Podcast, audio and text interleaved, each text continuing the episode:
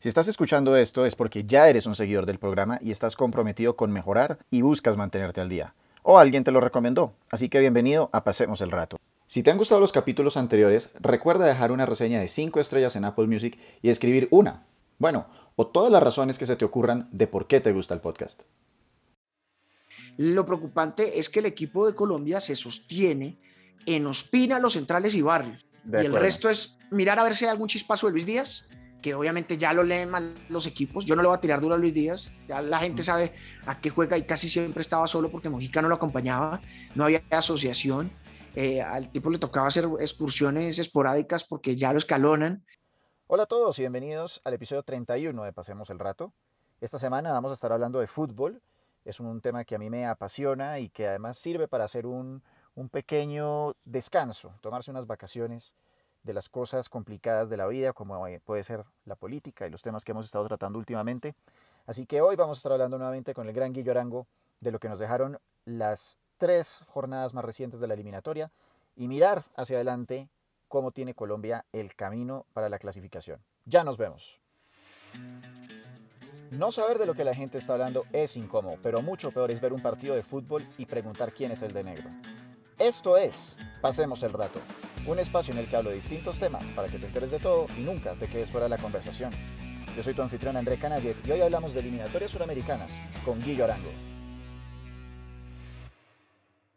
Bueno, y con eso le damos la bienvenida nuevamente al amigo de la casa, Guillo Arango, que siempre estos podcasts de deportes, eh, pues bueno, de deportes no, de eliminatorias suramericanas, nos ayudan a distraernos un poco del día a día. ¿Qué más, Guillo? ¿Cómo va todo? ¿Qué más, André? ¿Cómo va todo? Muchas gracias por la invitación. Siempre un placer acá estar hablando de fútbol, sobre todo después de, de todo lo que pasó en esta triple jornada. Tenemos muchísimo de qué hablar. Y vamos a empezar, obviamente, con lo más emotivo que nos trajo esta triple jornada, que es el partido de Colombia-Ecuador. Vamos a seguir con el formato de la vez pasada. El resultado fue paila, útil o excelente. Mm, para mí, paila. Porque si bien estamos cuartos en este momento y hay una combinación de resultados que nos favorecieron en la jornada, también se nos acercó Chile e igual a nosotros nos falta de visitante jugar contra Argentina y Brasil, que a priori uno diría, no, pues ahí sí, si sumamos un punto de esos seis es un milagro. Entonces, yo creo que los ahorros, la bolsita para tener, en caso de esas dos derrotas, era contra Ecuador precisamente, y pues dejarlo en una situación también delicada, porque ellos también tienen un calendario muy difícil, aunque sobre todo lo tienen es de local, que es muy diferente cuando ya van a estar clasificados Argentina y Brasil a, lo de nosotros. Entonces, por ese orden de ideas me parece que es paila. Paila no, no diría que desastroso por la derrota de Uruguay, pero sí es paila. Yo, y ya lo van a ver durante el podcast, creo que de los distintos videos que he visto en YouTube, podcasts, opiniones en Twitter, creo que yo estoy solo en lo que es mi opinión con respecto a estos tres partidos. Yo voy decir que este empate fue útil, increíblemente, si no, así no lo crean, porque como muy bien señaló Guillo, estamos de cuartos, increíblemente, no sé cómo sucedió, pero estamos de cuartos. Y a fin de cuentas, yo siento que la eliminatoria sudamericana es un tema muy maquiavélico, muy del fin justifica los medios. O sea, no importa cómo lo haga, pero usted quede de cuarto y vaya al mundial, ¿no? Y eso está sucediendo hoy por hoy. Otra cosa que me gustaría también tener en cuenta es que esta triple jornada es, eh, digamos, un pelotón de fusilamiento para Colombia, porque se enfrentó contra tres rivales directos, eh, tres que son básicamente, son tres de los cuatro que están encima de Colombia, ¿verdad? O pues por lo menos que lo estaban previo a esta, a esta fecha. Los cuatro obviamente son Brasil, Argentina, Ecuador y Uruguay. Y enfrentamos a Ecuador, Brasil y Uruguay.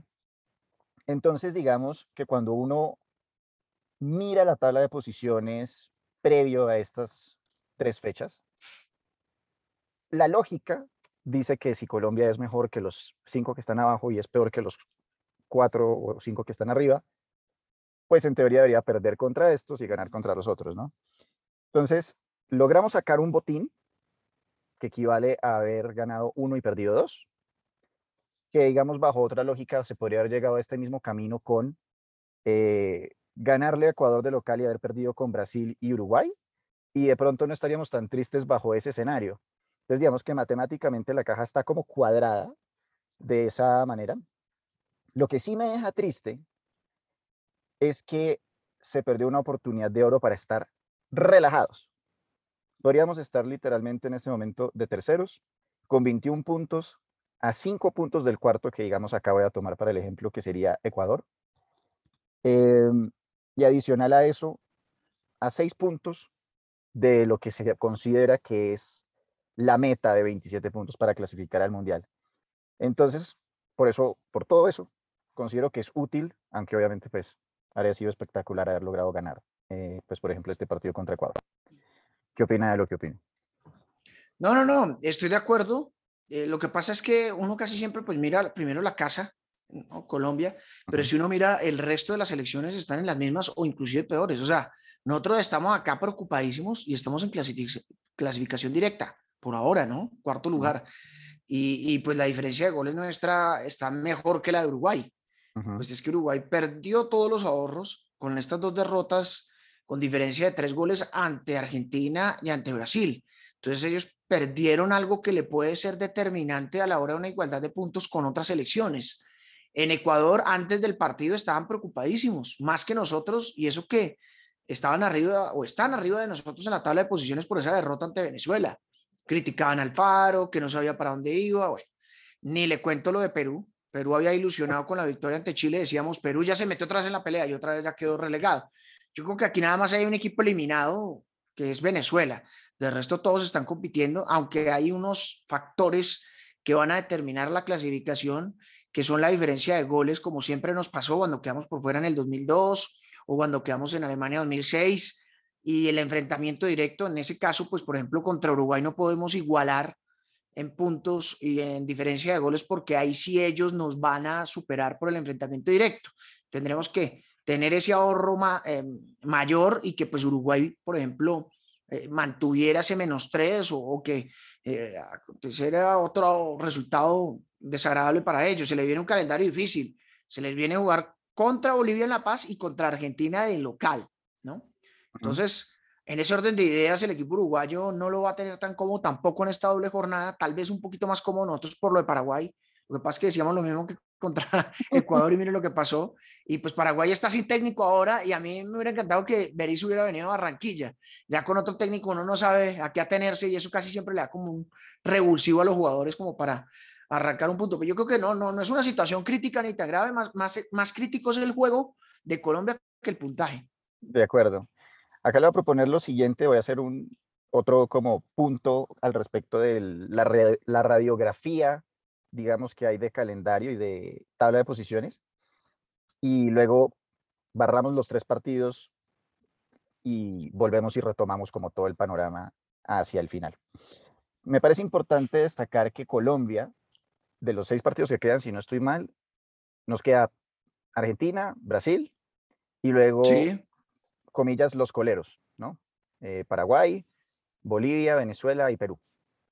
Entonces, eso básicamente lo que nos está dejando es que Colombia, si gana sus cuatro partidos lógicos, está adentro, básicamente yo a trueno relampagué porque tenemos 16, ¿verdad? Y con 12 puntos más, esos son 28. Listo, ahí queda hecha la tarea. Ya retomaremos ese punto más adelante. Entonces, bueno, el resultado para Guillo fue paila, no tan paila, y para mí fue útil. Chivos del partido. Si hay chivo de oro de plata o solamente hay chivo de oro, ¿quiénes fueron? Eh, Chivo es el, el, no tan grato. El no tan grato, el que le fue mal, el que lo culpamos. Sí, a ver, Chivo de oro, Mateus Uribe. La verdad no se está encontrando en Selección Colombia, se equivoca muchísimo en balones en salida, muy flojo lo de él. Chivo de Plata, Santos Borré. Es una lástima, es un jugador que aprecio mucho desde lo que él se prepara, lo profesional que es, lo luchador, cómo se entrega en la cancha, pero que lamentablemente está saliendo sacrificado. Y pues nosotros no podemos tener un delantero simplemente para marcar a los defensores. Pues nosotros tenemos que tener un delantero para desequilibrar. O sea, la mejor manera de tener entretenido a los defensores es desequilibrándolos y atacándolos. Y pues Santos Borré tiene muy poco de eso en esta etapa en Selección Colombia. Y el chivo de bronce se lo va a dejar a Johan Mojica Johan Mojica ayer no, no atacó, no se asoció, tal vez en marca pues aguantó, pero, pero intrascendente y extrañando pues lo de Jairo Moreno en cualquier momento para selección. Yo, yo voy a subir a Chivo de Oro a Santos Borré. Que duele un poquito, pero sí se está convirtiendo un poco en el Aristizábal de esta generación, ¿no? Como mm. dijo el Bolillo alguna vez, eh, Aristizábal es el mejor delantero sin gol del mundo. No. Y, y, Borré pues está yendo un poco por esos, por esos pasos. Tuvo unas jugadas muy buenas contra Chile en, el, en la fecha anterior, pero también se comió uno épico.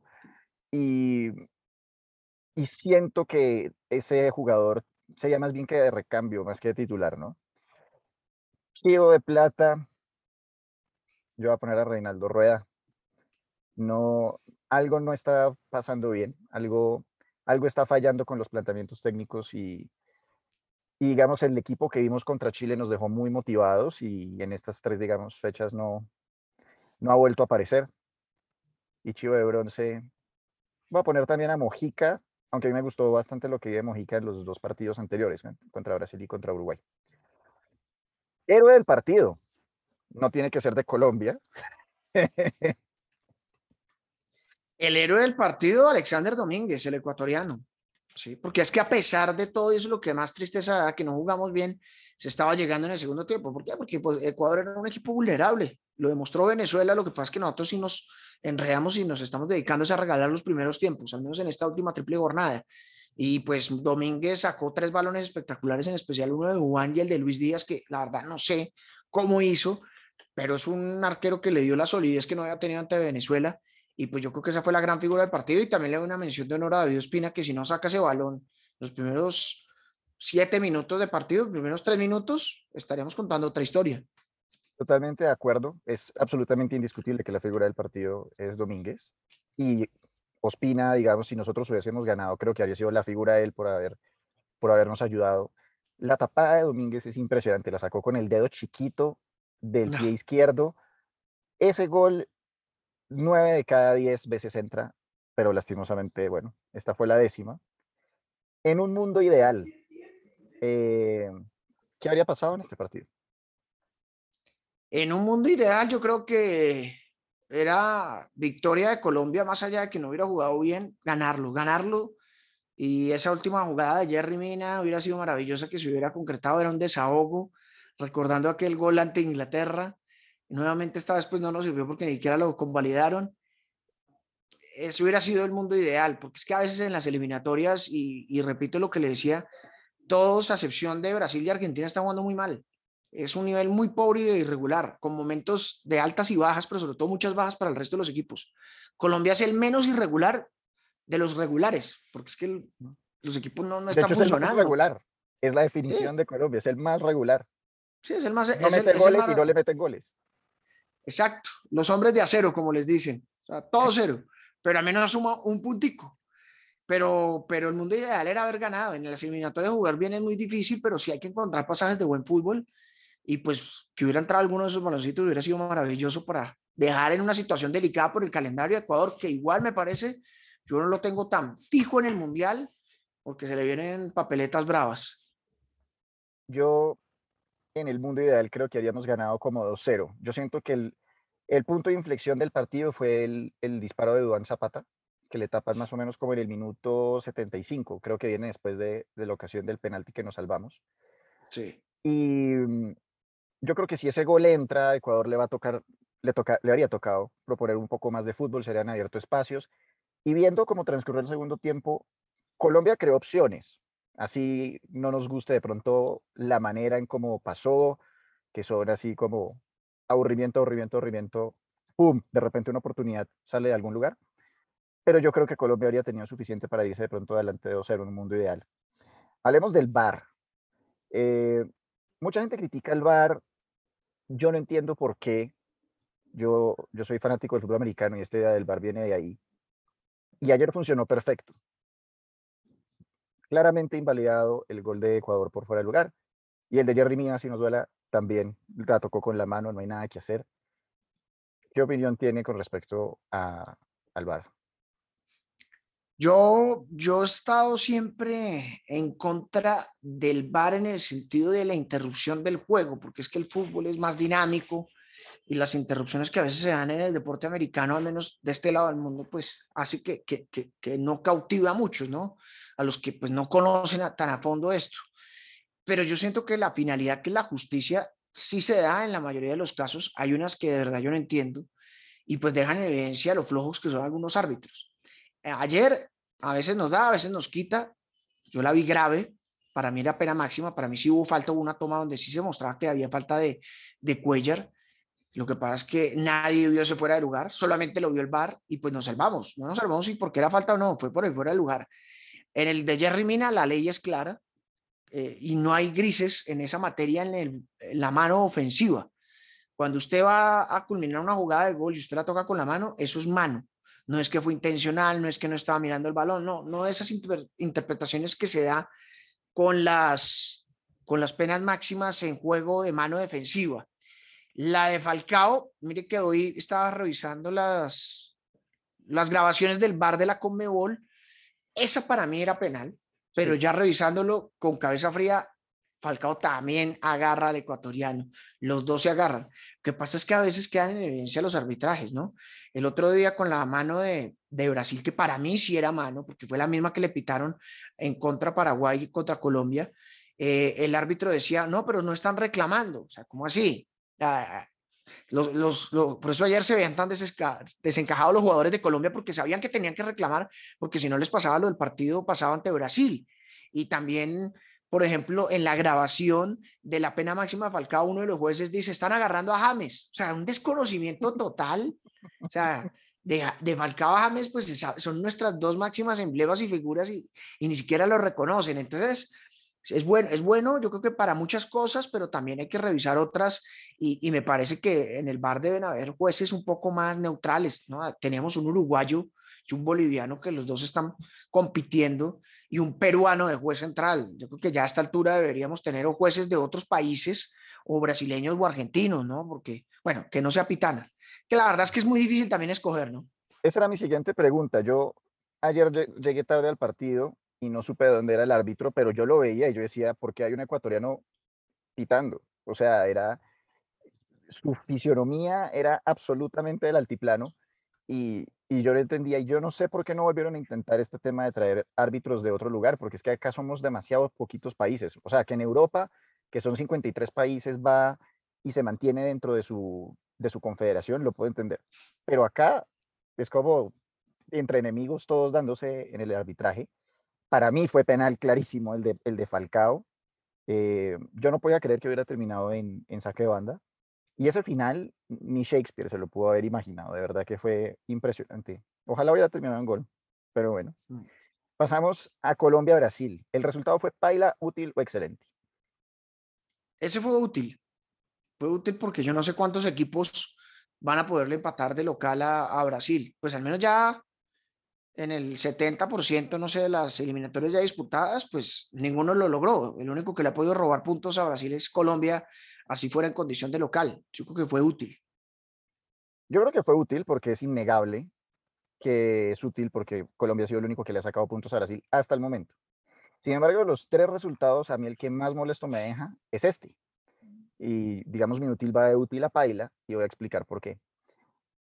Al haber visto, al haber llegado Colombia a la novena fecha o octava fecha, lo que sea, sabiendo que es el único equipo que le podría haber robado puntos a Brasil, estando de local y sabiendo que tienen el siguiente partido con Brasil tan, tan cerquita, porque si mal no, no entiendo, es la próxima fecha, la que tenemos con Brasil de visitante, Colombia tenía que haber salido a ganar, no tenían nada que perder. Si, se, si proponían más juegos, si buscaban la victoria y Brasil terminaba ganando, ok, hacíamos lo mismo que han hecho todos los demás, un empate, pues es un punto, o sea, tampoco es como tremendo botín para estar sacando la, el pecho. Y, y, se vio en el juego, se vio que Colombia tuvo para poder ganar, proponer más, fuimos muy respetuosos durante unos buenos 70, 75 minutos, y en los últimos 15 minutos se notó que Colombia pudo ganar. Tuvimos un penal que no nos dieron, tuvimos unas opciones, eh, Allison hizo un par de atajadas interesantes, cosa que me lleva también un poco al tema de las opciones de ayer. Si bien Domínguez tapó muchísimo, siento que Colombia está como disparando muy al centro del arco, como les falta un poquitico, unos 10 centímetros más hacia los lados para que el arquero no llegue. El disparo de Zapata fue muy bueno, pero cuando lo mira desde la cámara eh, trasera, se nota que no le tocó tampoco esforzarse mucho a Domínguez. Sí, es decir, yo creo que Colombia se repite en algunas fórmulas, pero el remate de larga distancia es una eh, manera ideal de poder destrabar un juego. Lo que pasa es que si usted se da cuenta, al tener, por ejemplo, Quintero un tanque tan corto, no tener una continuidad, estar entrenando con el Medellín, no jugando fútbol profesional desde septiembre con su equipo, más allá que sea la Liga de China, pues el hombre le toca es sacar esos rielazos de pierna izquierda y mirar a ver qué encuentra. A veces funciona, a veces no. Es una fórmula válida, pero eso también denota que el equipo está carente de ideas, que, que, le cuesta muchísimo llegar o, o al menos intentar crear opciones de peligro. O sea, las opciones que se crean es más por el empuje, por las ganas, por la fuerza, que por una jugada creativa que uno diga, no, estos tipos, mejor dicho, y ganaron pues una jugada de tres, cuatro pases, una pared y después la llegada. Tal vez la jugada del último minuto contra Brasil que manda Santos Borré a la luna, esa fue una buena jugada colectiva, o la jugada de Falcao, el taco a Mateus Uribe que pasa por arriba de Allison. Pero ayer, digamos que fue a punta de empuje las llegadas de Colombia, ¿no? Porque pues Ecuador ya estaba completamente atrás, Colombia todos metidos allá, entonces, pues e, e, esas son, son opciones que quedan. Y pues lo que usted dice es cierto, o sea, son excesivos, ese excesivo respeto que tiene Colombia sobre Brasil.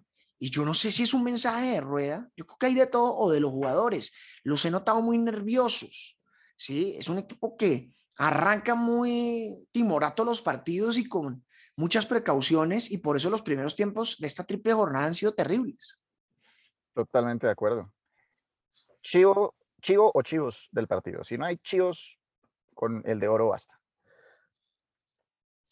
Eh, no, pues esos tres que le mencioné, esos tres que le mencioné, eh, puedo meter también a Roger Martínez. Roger Martínez no entró bien en el partido.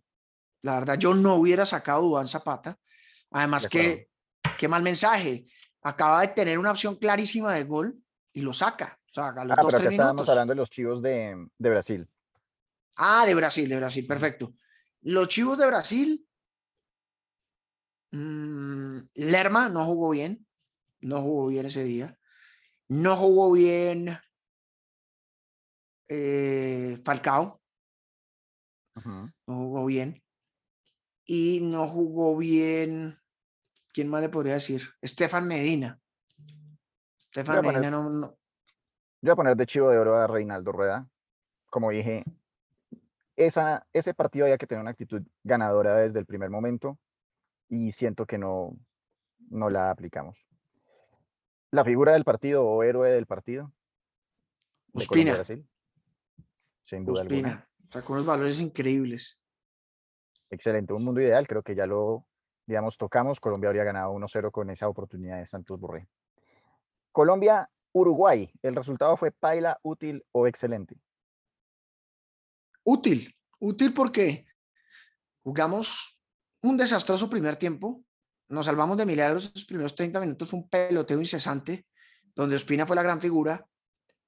Útil, pero no quiero sacar las campanas al vuelo con ese empate porque Dubán tuvo la más clara que han tenido todos los jugadores, junto con Santos Borré, estas eliminatorias para Colombia y no la metió y pues se hubiera podido llevar la victoria a Colombia porque Uruguay en el segundo tiempo no se hallaba, no se encontraba y, Colombia hubiera podido llevarse algo más, pero pues es útil porque pues llevamos cuatro derrotas consecutivas en Montevideo, es una plaza que se nos dificulta muchísimo. Yo también estoy de acuerdo que es útil. Em, ese es el resultado que más me gustó de los tres, por lo mismo que usted dice, Uruguay es una plaza muy difícil, es básicamente yo creo que nuestro rival número uno desde el 2002 siempre hemos estado peleando por ese cuarto, quinto puesto, sexto con ellos.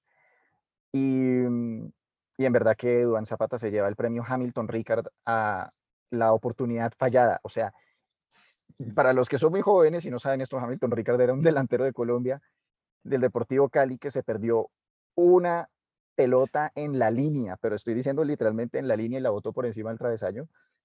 Y yo cuando vi esta oportunidad no lo puedo creer, porque yo soy hincha de la Sampdoria y me encanta Duan Zapata y Luis Muriel, pero yo no entiendo qué está pasando con Duan Zapata. Yo siento que se le ha caído la confianza, no sé si viene desde el Atalanta o es solamente cuando se pone la camiseta de la selección Colombia, pero creo que lastimosamente van a tener que ponerlo en amistosos algún día contra Jordania, alguna cosa por el estilo, que meta goles y como que se destrabe y se quite la tara de que no puede meter gol porque nos está afectando lastimosamente, se le nota la frustración en la cara y esta oportunidad que tuvo era la de oro. Si mete ese gol, Colombia estoy muy seguro que hubiera ganado el partido y nuevamente estaríamos cantando otra realidad. Así que de una vez creo que Guillo y yo vamos a decir el chivo del partido de Colombia-Uruguay es sin lugar a dudas Duan Zapata. Sí, sí. ¿Qué pasa con él? Sí, es una lástima. Pasa lo mismo que pasan con los demás delanteros, por eso es que seguimos insistiendo en Falcao, porque es que Falcao es diferente. Lo que pasa es que Falcao no le, no le tocó una clarita, una que estuvo fuera de lugar, un cabezazo que por poco se le mete a Domínguez también, una buena reacción, pero pues casi no le generaron fútbol. El resto de nuestros delanteros eh, son mortales, son tipos que fallan, que, que, a nivel de clubes son mucho más precisos, pero en especial Duván Zapata me llama muchísimo la atención porque es que ve arqueros de más nivel, a defensas de más nivel en la Serie de Italia, pero cuando llega acá al concierto sudamericano se nubla, lo intenta. Yo, eh, yo le abono siempre la lucha, la entrega, es un tipo que no desfallece. Por ejemplo, me acuerdo que fue el más o menos destacado del 6-1 de Colombia. El pobre solo allá intentando hacer algo, mientras el resto se dejaba meter goles y goles. Y Duan era el que siempre luchaba. Eh, tal vez el jugador que menos le pesa la camiseta de los delanteros mortales que tenemos es a Miguel Ángel Borja, que nos hizo mucha falta. ¿no? Pues es un tipo también de un temperamento pero también tiene la lectura perfecta del juego de Reinaldo Rueda y pues ojalá pueda volver pronto, pero pues Dubán siempre va a estar al menos convocado en mi equipo, pero sí necesita como una dosis de confianza con algún rival, que la pelota se le abra, porque en el 2019 le hace el gol a Argentina, le hace el gol a Qatar y pare de contar. Y le salió en rima. Eh, y qué pena, yo lo había cortado antes porque además esto tiene que ver exactamente con lo que estamos hablando, el tema de la confianza de Dubán. Rueda decide sacar a Dubán Zapata ahorita en el partido contra Ecuador, em, justo después de que el arquero Domínguez le hace esa tajadota. En verdad creo que fue un mensaje totalmente incorrecto de parte del profesor Rueda y no tenía tampoco necesidad de haberlo hecho. Elabore sobre esta idea porque sé que usted tenía algo que decir. Sí, no, yo nunca lo hubiera tocado, nunca lo hubiera tocado. Es más, mi, cambio hubiera sido ni siquiera Daniel Muñoz, que entró, si no hubiera metido a Sinisterra, dejando a cuadrado de lateral o Sinisterra extremo, o no sé, otro extremo. Eh, si ya tal vez el tanque se le había acabado a Juan Fernando Quintero, pero yo al menos a Dubán yo no lo hubiera tocado porque Dubán estaba retomando confianza, ya le había tocado una clara, le había eh, tenido una que picó increíblemente, la sacó Domínguez en el primer tiempo, era un jugador que estaba trayendo problemas a una defensa muy física y pues Roger es un jugador de otras características y Roger también es un jugador que no tiene tanto promedio de gol reciente. Si bien le hizo gol a Bolivia, él en el América de México está jugando más ya como extremo y pues es jugador eh, que en otras características de partido hubiera podido ser interesante, en un partido más abierto, con más espacios. Pero Duan, Duan es un camión. Duan al menos llega, abre la espalda y si no mete gol él, entonces la descarga para alguno de sus compañeros, a Luis Díaz, no sé, a Cuadrado. Pero sí me pareció muy injusto el mensaje, más que fue como a los dos minutos que había tenido esa opción clara. Totalmente de acuerdo. Eh, obviamente, en un mundo ideal, Colombia habría metido este gol contra Uruguay y habría ganado. Y me queda esta duda, después de las tres fechas, pero sobre todo muy relevante ante este partido de Uruguay, que es, ¿cuál es la identidad de este equipo?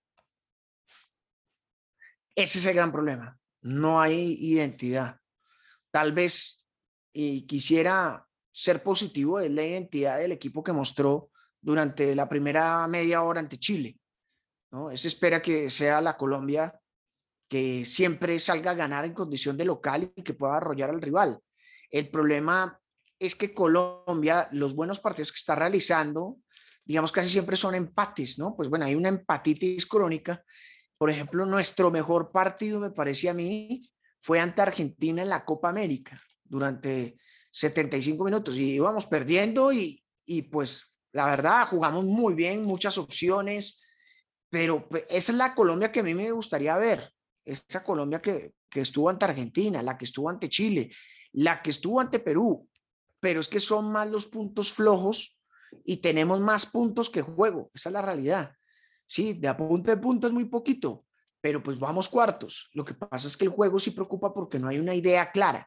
Al menos uno dice, bueno, este equipo se la va a jugar por el 10, se la va a jugar por los extremos, pero no, Rueda juega es un 4-4-2 y de ahí no se mueve. Es rara vez la ocasión que, le da por jugar con el enlace y por eso termina siendo sacrificado Quintero.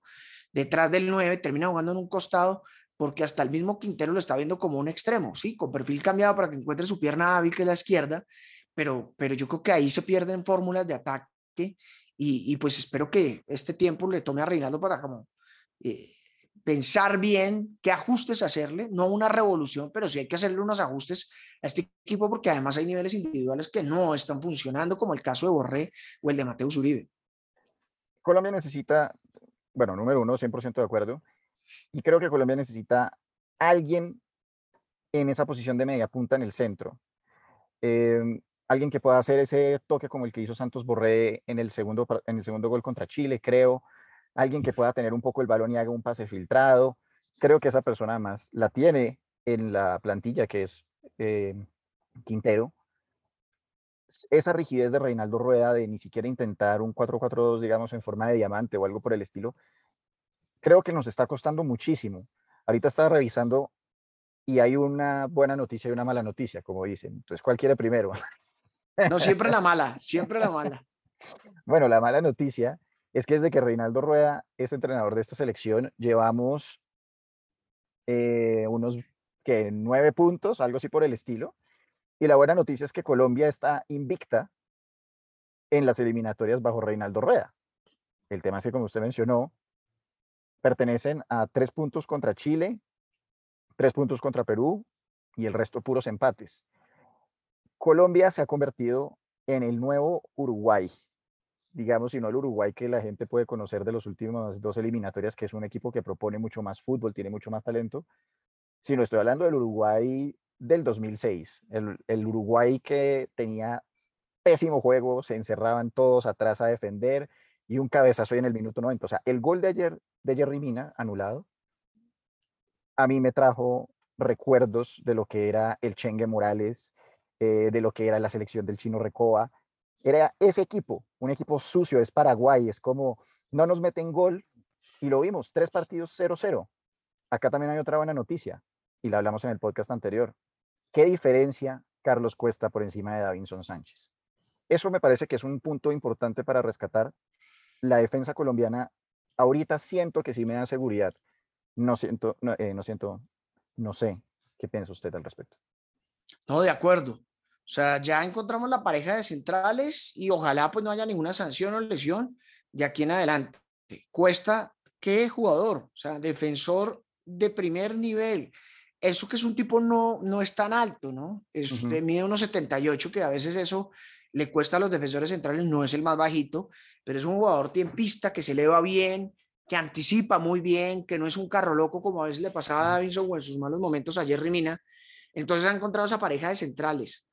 Jerry Mina muy bien trasladando el buen momento del Everton acá. Digamos que acá hay que decirle, así como le dan algunos palos a Rafa Benítez porque le da duro a James, aquí hay que aplaudirlo porque ha mejorado muchísimo. A Jerry Mina lo ha trabajado y pues está mostrando su mejor nivel en selección Colombia. O sea, esa dupla no hay que tocarla.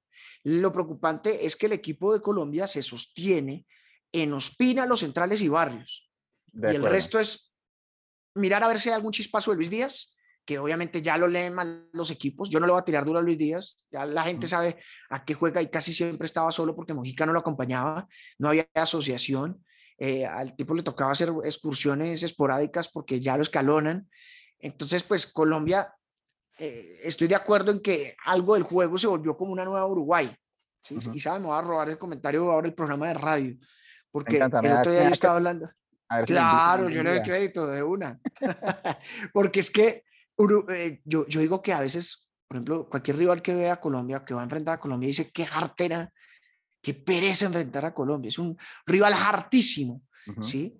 Porque como que uno puede por pasajes pasarlo más o menos por encima, pero por otros, ellos lo someten a uno con empuje, con pelea. Por ejemplo, ayer yo creo que la mejor noticia es que ningún jugador estuvo amonestado, increíblemente, porque es que ah, hubo un momento que vi a Barrios que se hubiera podido ir con una roja, con una fuerte entrada, y ni siquiera amarilla. A veces estamos confundiendo la actitud con la agresividad, pero igual se un equipo aburrido de enfrentar para muchos rivales. Digamos que eso puede ser bueno, pero si uno no lo acompaña de alguito de fútbol, eso es perjudicial. De acuerdo, pero digamos, este tema está muy interesante. Hablemos de, de ese, digamos, como esquema paraguayo, uruguayo de antes. Fíjese que lo único que se necesita es ese dedo chiquito del pie izquierdo de Domínguez que no aparezca. Un centímetro más y si ese gol entra, Colombia gana. Es que Duan Zapata le pegue duro arriba y entra y esos son tres puntos.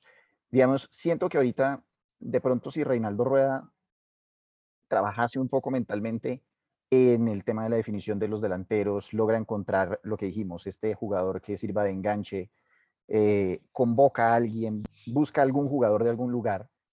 Por ejemplo, yo me estaba acordando ayer de un jugador que a mí me gusta mucho, que es em, este que era del Deportivo Cali, que se llama Roa. No sé qué pasó con él. Pero... Tan independiente. A mí me parece que un jugador como ese podría funcionar muy bien. Si ya estamos convocando a Quinterito, podemos convocar a Roa. O sea, ya entremos en ese mundo. Acá eso lo lanzo, como, dicen en inglés, el hot take, ¿no? La, opinión eh, controversial. Y es válido, es válido que el equipo colombiano sea aburrido y sea harto de enfrentar y empate mucho.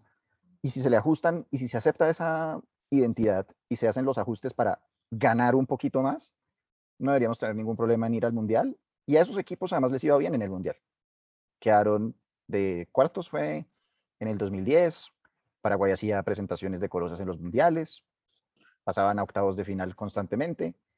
Y digamos, aunque uno como colombiano quisiera quedarse por siempre con el Mundial del 2014 en Brasil y que esa sea la selección Colombia por siempre, o un poquito mejor que eso, pues nuevamente, como dije al comienzo, el fin justifica los medios.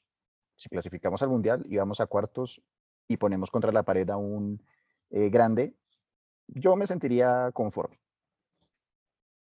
Sí, es que jugar bien no es tan fácil y más en estas eliminatorias cuando hay tantos cambios, partidos de por medio, por ejemplo, esto de la triple jornada fue extenuante, eh, tanto mentalmente como físicamente para los jugadores, pero adicional, mm, yo creo que sí hay que buscar algunas alternativas y retoques. Usted menciona Roa, Roa está en Independiente de Avellaneda.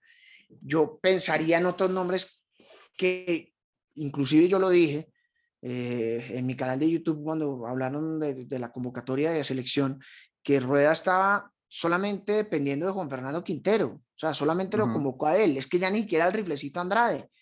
Yo creo que más allá de James, que pues obviamente aquí todo el mundo está con James, James, James, pero James primero tiene que jugar, recuperarse como futbolista, pero pues así juegue dos partidos yo lo llevo con esta situación de la selección. Hay que buscar otros jugadores que le den una clase diferente al fútbol colombiano. Está Carrascal, está el mismo Teo, que a mí me me, me, parece un jugador técnicamente hablando maravilloso y que en Barranquilla sería fundamental. El problema de Teo es su cabeza y este es un grupo que, que ha estado muy golpeado últimamente y pues al menos Rueda ha hecho eso y se ve cohesionado, ¿no? Que se ve un grupo, un grupo de amigos que se quieren y que trabajan por el mismo fin, porque Colombia tiene amor propio, más allá que el fútbol no aparece, el equipo tiene corazón y entrega, eso sí no se le puede negar. Eh, Arango, no sé, hay jugadores alternativas que se pueden mirar yo en especial miraría otro generador de juego. Yo sigo llamando a Juanfer, pero no dándole la responsabilidad de jugar todo el partido, o al menos arrancar, más para rematar.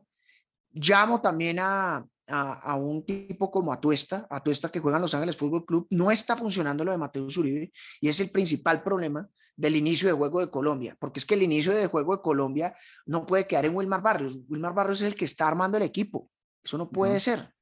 Ah, Barrio estás para cortar juego, él hace bien, la entrega bien, pero no es un tipo que no tiene gol, que no tiene pase en profundidad, lo intenta, a veces le sale, pero el rol de él es marcar primero y después entregar. El volante mixto que lo está acompañando no está funcionando. Ni Mateus, Lerma, que es más de marca, Hay que buscar alguna alternativa de otro jugador que le pueda dar más fútbol a Colombia desde atrás, como lo teníamos con Abel Aguilar o como lo teníamos con Freddy Guarín. Zapatero a tus zapatos, o sea, es que está, vuelvo y digo, está perfecto que Colombia es un equipo defensivo, incómodo, etcétera, etcétera. Aceptemos esa identidad. Aceptemos la identidad de que Wilmar Barrios es el que corta, hace el primer pase y se quita del camino. Y en el podcast anterior con, con usted hablábamos de eso. Eh, Colombia necesita un mediocampista box to box, volviendo al, al mundo ideal. Hay que encontrar ese.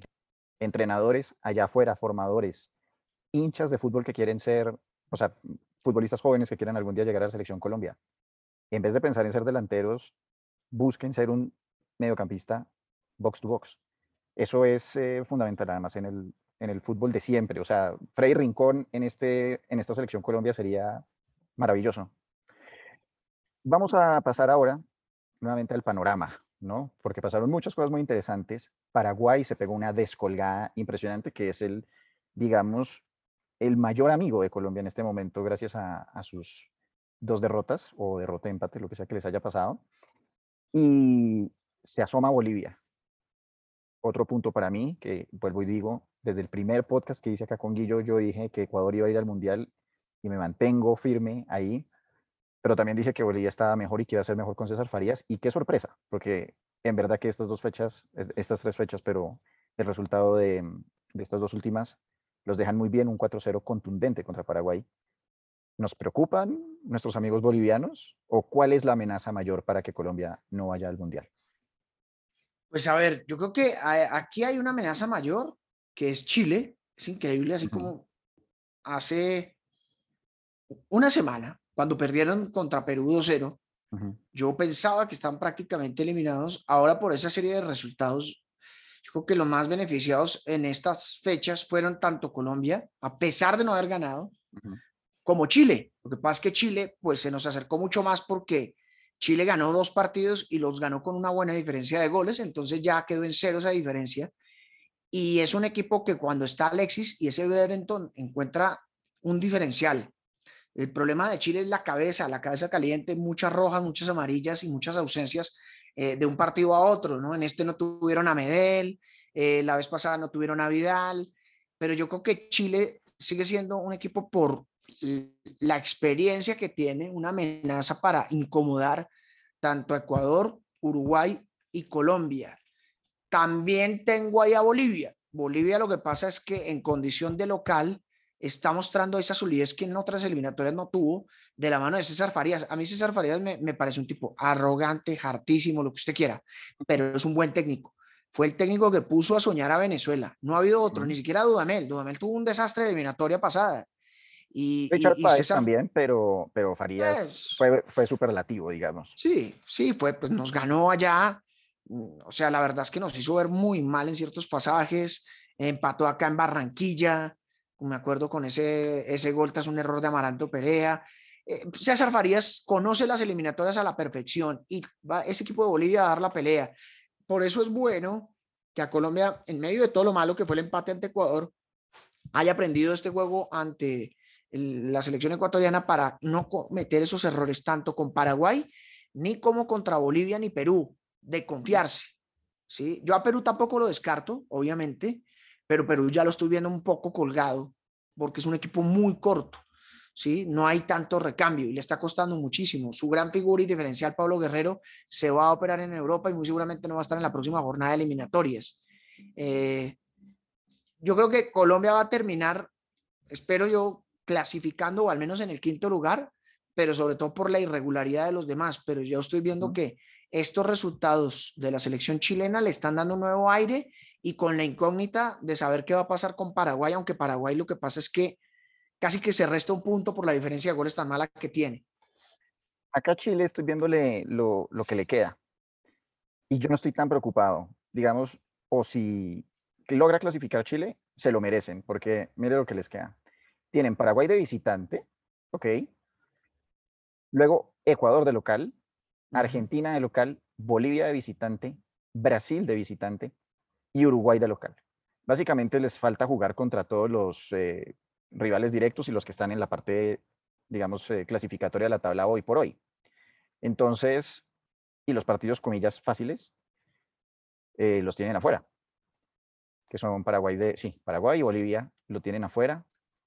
El de Ecuador, si bien Ecuador está de tercero, ¿verdad? Sí es de local, pero, pero pues Chile va a tener que pasar por el tercero, el segundo y el primero de la tabla, y el cuarto también contra Uruguay en la última fecha. Entonces, mm, o sea, si clasifican, se lo merecen. Esto es lo que nosotros estábamos hablando la vez pasada de los, de los resultados de Colombia. Digamos que más allá de, de uno ponerse bravo porque, ay, es que empatamos con Bolivia, siempre el sinsabor que queda es, si hubieran hecho un poquitico más, si ese centímetro del que hablábamos, si hubiera eh, el balón rebotado hacia nuestro lado, estaríamos volando. Y eso es lo que deja el sinsabor. Pero como usted señala, los demás están afortunadamente también fallando en sus tareas y Colombia está quedando muy beneficiada. Miremos a ver ahora qué tiene Bolivia. No, no sé si usted lo tiene por ahí rapidito. ¿Qué les queda a nuestros amigos bolivianos? A ver, Bolivia, Bolivia, por ejemplo, creo que le toca contra Brasil de local, ¿no? Eh, a veces Brasil se le dificulta ya. O sea, ellos ven en la altura de La Paz y se empiezan a enredar. Mire, le toca de visitante contra Perú, de local contra Uruguay, de visitante contra Venezuela, Bolivia de local ante Chile y de visitante contra Colombia y de visitante contra Brasil. Es que le toca dos partidos. O sea, Bolivia le toca cerrar dos partidos de visitante. Ah, no, de local contra Brasil. De local contra Brasil, sí. Pero vea, asumamos por un segundo y Dios no quiera que nos logran empatar acá. Entonces eso les da un puntico a nuestros amigos bolivianos. Y Chile de local pueden ganar. Uruguay de local, aunque es en La Paz, Uruguay siempre tiende a darle duro a Bolivia. Contra Venezuela de visitante podrían ganar, ¿por qué no? Y contra Perú de visitante pueden ganar. Ahí estamos viendo 3, 6, unos buenos 9 o 10 puntos. Entonces eso nos dejaría Bolivia con 22. Yo lo que estoy notando es que el, número mágico de 27 no va a ser con el que se clasifica. Yo siento que vamos a estar más cercano de los 24 y de los 25. Y con esos cálculos, la selección Colombia, entonces lo único que necesitaría hacer, comillas, sería ganar nueve puntos más. Sí, nueve puntos más. Nos queda Brasil para, eh, de visitante, Paraguay de local, Perú de local, Argentina de visitante, Bolivia de local y Venezuela de visitante en la última fecha. Colombia tiene que hacer esta tarea antes del partido contra Venezuela, es lo único que voy a decir. Sí, sí, sí, porque ese partido para Venezuela es aparte más allá de que van a estar eliminados para esa última jornada, Venezuela siempre se juega la vida ante Colombia. Y allá no ganamos hace rato, ¿no? Perdimos con Lara, el último fue un 0-0, eh, perdimos también con Farías, 1 por 0 con un gol de Salomón Rondón. No nos va bien allá. Entonces, pues, como que uno a aguantar y esperar a ver qué va a pasar en esa jornada. Además, creo que Venezuela va a nombrar nuevo técnico. Yo hubiera dejado a este, no me ha disgustado el trabajo. Ayer, por ejemplo, el resultado fue mentiroso ante Chile Tuvieron varias llegadas ante Chile. Lo que pasa es que pues también tienen unas ingenuidades defensivas increíbles y le facilitaron todo a Pulgar para cabecear solo frente al arco, ¿no? Entonces, esto nos lleva a los cálculos para la siguiente ronda clasificatoria, que es dentro de un mes, noviembre 10 contra Brasil de visitante y Paraguay, noviembre 15 en Barranquilla. Acá vuelvo y digo, ahora sí es el partido para encerrarse contra Brasil. Eso es lo que no me gustó de no haber intentado ganar este. Entonces, Colombia va a tener que intentar arañar ese punto contra Brasil, porque si Colombia logra ser el primero en tener dos puntos, es casi como haberle ganado un partido a Brasil y eso no lo va a lograr nadie. Em, ¿Cómo ve ese partido? Colgados de los palos, pues ya Rueda nos demostró también que es defensivo en ciertos momentos y pues no creo que vaya a ser esa la excepción. Debería ser un partido muy similar al que planteó la Copa América, ojalá, pues con un resultado diferente, pero si es derrota, pues al menos que sea por un, gol, que no sea algo catastrófico como lo que le pasó ayer a Uruguay. El problema es que está Brasil, después del fracaso de la Copa América, ha encontrado variantes. Y esos dos jugadores nuevos que han integrado, Rafinha y Anthony, zurdos jóvenes, uno del Leeds United, otro del Ajax, son una verdadera locura. Nos estaban enredando la vida en Barranquilla y si no es por Ospina, la historia hubiera sido completamente diferente. Entonces hay que mirar a ver cómo se controlan esos jugadores. Yo me imagino que ese día se iba a poner a Tecillo, que extrañamente no jugó ni uno de estas eliminatorias. Un tipo que es como el garré de Reinaldo Rueda y pues de Queiroz también. Pero pues no sé, no, la verdad es que con Rueda últimamente a mí me, me sorprende tanto que, que uno no sabe qué pensar, pero yo sí creo que no va a salir desbocado y sobre todo teniendo en cuenta la diferencia de goles que va a ser un factor determinante y, y pues ese partido siento que es para contraatacar y que pues ojalá Luis Díaz pueda encontrar espacios. Exactamente. Y creo que por lo que vimos en el partido acá en Colombia, si él estaba dispuesto a firmar el empate acá, pues allá lo va a firmar no, pues, dichoso. y luego el que considero que sí es el, pues, todas las, pues, lo hacemos todas las fechas, ¿no? El partido más importante, este sí va a ser el partido más importante, Colombia-Paraguay de local. Colombia tiene que ganar este partido, sí o sí. Acá sí no hay dedo chiquito, acá no hay. Métanlo como sea y ganen este partido contra Paraguay.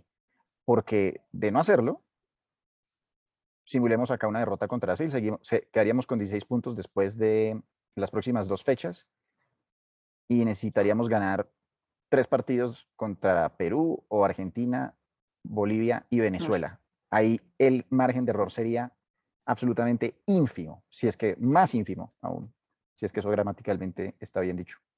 ¿Cómo ve ese partido contra Paraguay? Paraguay siempre nos honra la vida en Barranquilla. Es un equipo que no le incomoda el calor, es un equipo dinámico. A veces siento que Paraguay eh, se siente más eh, cómodo en condición de visitante. al menos en el proceso pasado y en los primeros partidos de Berizzo fue así. Lo que pasa es que ahora se, se cayó absolutamente ese equipo, se, se vencijó y pues ahora yo no sé a dónde van a apuntar. Son técnicos locales los que están sonando. Entonces es una incógnita. Eh, a veces ese mensaje de un nuevo técnico produce un efecto positivo en los jugadores, como un aire nuevo, de otras ideas. Seguramente traerá muchos jugadores diferentes o distintos. Lo que pasa es que hoy por hoy el universo de futbolistas paraguayos está muy reducido. No sale tanto talento como había antes. No tienen un, ni siquiera una pierna de Edu Valdés, por mencionarle el menos importante de Santa Cruz, de Cabañas, de Cardoso y compañía es un equipo que le falta la definición, pero la vez pasada nos enredaron la vida y por lo general a Paraguay acá no le va tan mal. Eh, espero que Colombia aprenda de los errores, cree un equipo dinámico y que no regale un tiempo.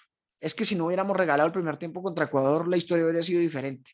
Yo creo que hubo una mala lectura de juego de rueda y va a tener que aprender de sus errores para que eh, el tiempo de buen juego sea más amplio y así tener más opciones de ganar un partido. Excelente. Guillo, antes de despedirnos, porque sé que hay muchos eh, hinchas allá afuera que también son fashionistas, quiero darle un reconocimiento a la marca Maratón de Ecuador porque el uniforme de Ecuador de ayer fue absolutamente espectacular. Yo se lo digo, yo decía, ojalá los uniformes de Colombia fueran maratón. Estamos en, eh, con Adidas hace rato y van y ponen cualquier vaina amarilla con tres líneas o azules o, rojas. Eh, yo cuando vi Ecuador así, decía, estos tipos son unos ganadores. O sea, de verdad que felicitaciones nuevamente para mi equipo adoptado de, de eliminatorias Ecuador.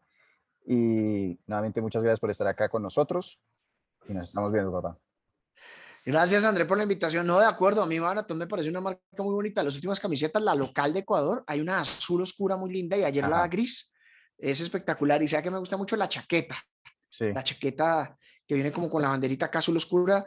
Es una buena marca. En alguna ocasión no sé si todavía Perú, bueno, tengo la Bolivia. pero, eh, eh, ah, bueno, Bolivia tuvo una muy bonita antes de Copa América, la de ahora no está nada mal, Perú también vistió maratón, o sea, es una marca interesante, pero bueno, estamos amarrados con Adidas hasta el 2030. ¿Cuál es su camiseta favorita?